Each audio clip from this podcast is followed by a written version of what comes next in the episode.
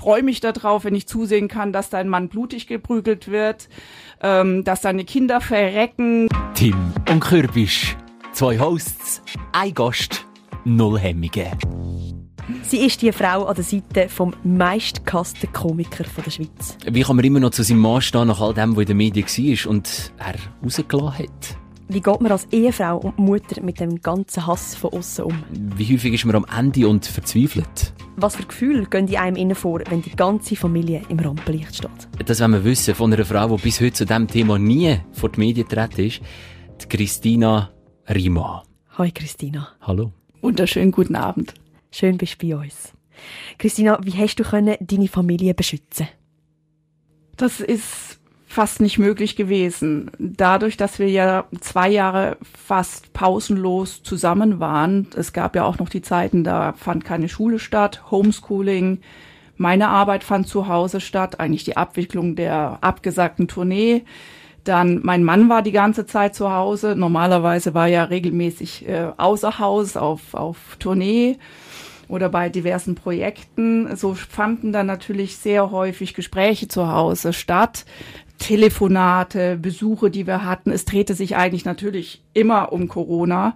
Die Kinder waren immer zu Hause und irgendwann äh, musste ich dann schon auch sagen, wir müssen irgendwo einen Weg finden, dass die Kinder das nicht mehr so mitbekommen, weil sie extrem gelitten hatten. Speziell noch unser Sohn, der war ähm, acht Jahre alt, äh, der hatte den Papa so bewusst nie auf der Bühne wirklich gesehen und er hatte panische Angst, dass er den Papa nie wieder sehen könne auf der Bühne. Und es hat ihn extrem mitgenommen. Wir haben grundsätzlich sowieso sehr, sehr empathische Kinder und äh, unser Sohn ist noch extrem sensibel. Und der hat die ganzen Schwingungen wirklich aufgenommen wie ein Schwamm. Und da mussten wir wirklich schauen, dass wir da irgendwie rauskommen. Und sind dadurch natürlich oder haben versucht, viel zu reisen, um auch rauszukommen, um neue Eindrücke zu sehen. Wir sind halt überall dorthin, was jetzt nicht auf meiner ersten Liste stand, ganz oben, äh, ähm, aber wo wir hin konnten, einfach, wo man uns leben ließ. Mhm. Trotzdem, aber deine Kinder sind da aufgewachsen, äh, Oberägeri, euch daheim, sie haben, sind da in die Schule gegangen, gehen immer noch in die Schule. Äh, mit was für Geschichten sind sie denn amigs heimgekommen, nach der Schule?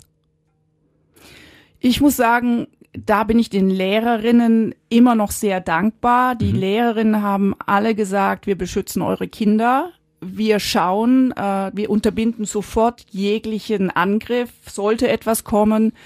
Und diesbezüglich sind sie verschont geblieben, beschützt. Und äh, das war kein Thema in der Schule. Schön. Wie ist das für dich? Du hast einen der besten Comedians von der Schweiz als Partner und plötzlich gibt es monatelang nur noch negative Schlagzeilen von ihm. Wie bist du persönlich mit dem umgegangen? Marco ist für mich ein Held. Ich bin also nicht nur mit einem Komiker verheiratet, mit einem wunderbaren Mann, sondern ich bin für mich mit einem absoluten Helden verheiratet. Ich schaue zu ihm auf. Ich bewundere seinen Mut er ist unglaublich positiv im Denken. Das heißt, wenn ich im grauen Loch saß, hat er mich hochgezogen, beziehungsweise in der Zeit haben wir uns eigentlich immer ausgeglichen. Da hat er eigentlich, äh, ähm, wenn ich down war, hat er mich hochgezogen, wenn er down war, habe ich ihn hochgezogen. Also da waren wir auch ein super Team. Aber ich bin unglaublich stolz auf ihn. Also ich, ich diesen Mut, den kann ich mir nur eigentlich für mich selber auch wünschen. Äh, unser Sohn hat ihn, unsere Tochter auch. Also ja, also toll. Das klingt jetzt alles so positiv. Äh, Traumwelt. Hast du nicht mal gedacht, Christina, komm, also hör doch jetzt mal auf die Videos machen, hör doch mal auf, tu doch einfach mal auf dein Maul hocken und sag nichts, wir sind so im Fokus durch äh, die Aussage, die du rauslässt. Hast du nie so Gedanken gehabt? Doch, natürlich. Und zwar fing das dann morgens an. Es gab den Moment, dass ich nicht mehr ins Büro wollte und meinen Computer aufschlagen. Wenn ich, wenn ich meinen Computer aufgeklappt hatte und die ersten E-Mails reinkamen, dann wusste ich, oha, da muss wieder irgendwo ein Artikel in äh, den Medien gewesen sein.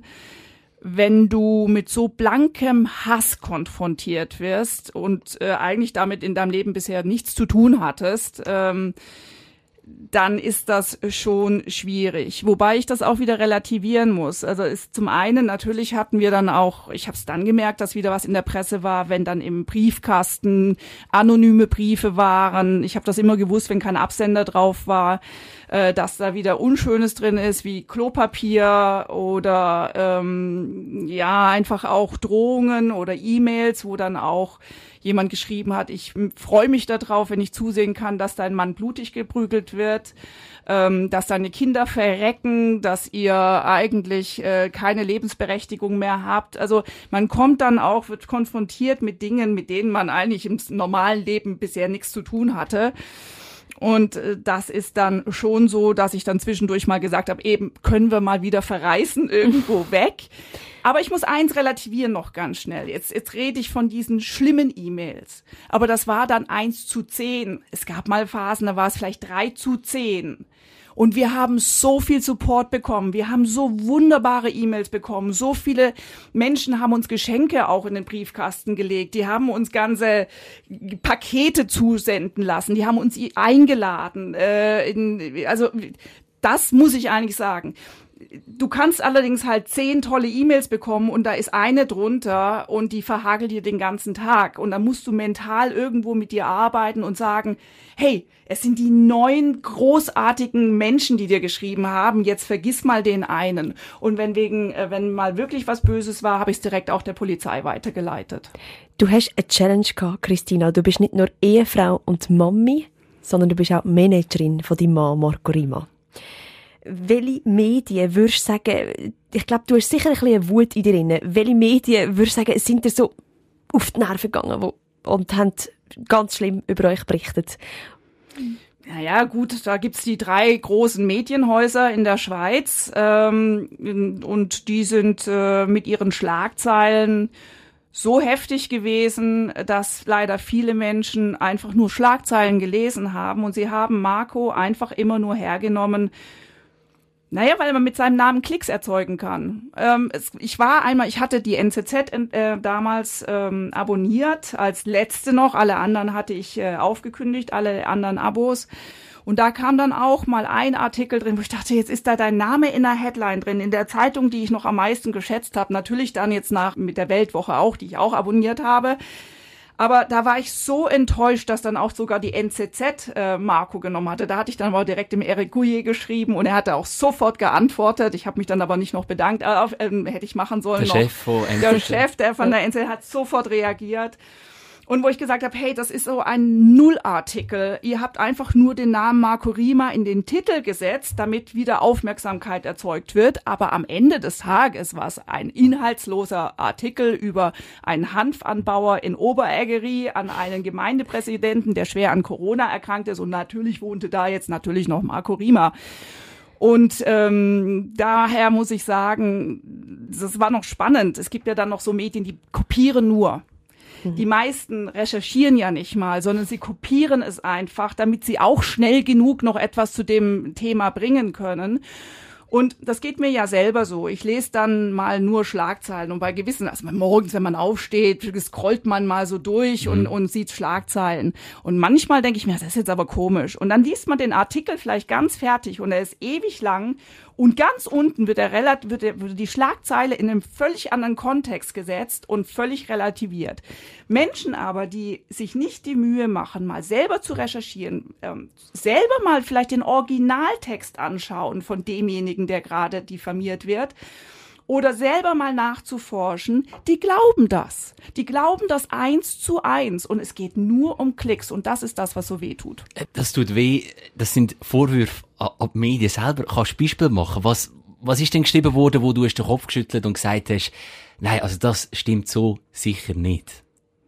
Das da müsste ich jetzt alles nochmal nachschauen. Ich muss dir eine Sache sagen. Ich habe das jetzt hinter mir gelassen ich habe es verdrängt, vergessen, in eine andere Schublade getan. Da müsste ich jetzt gerade noch mal recherchieren und den ganzen Mist und Dreck und Corona-Leugner zum Beispiel.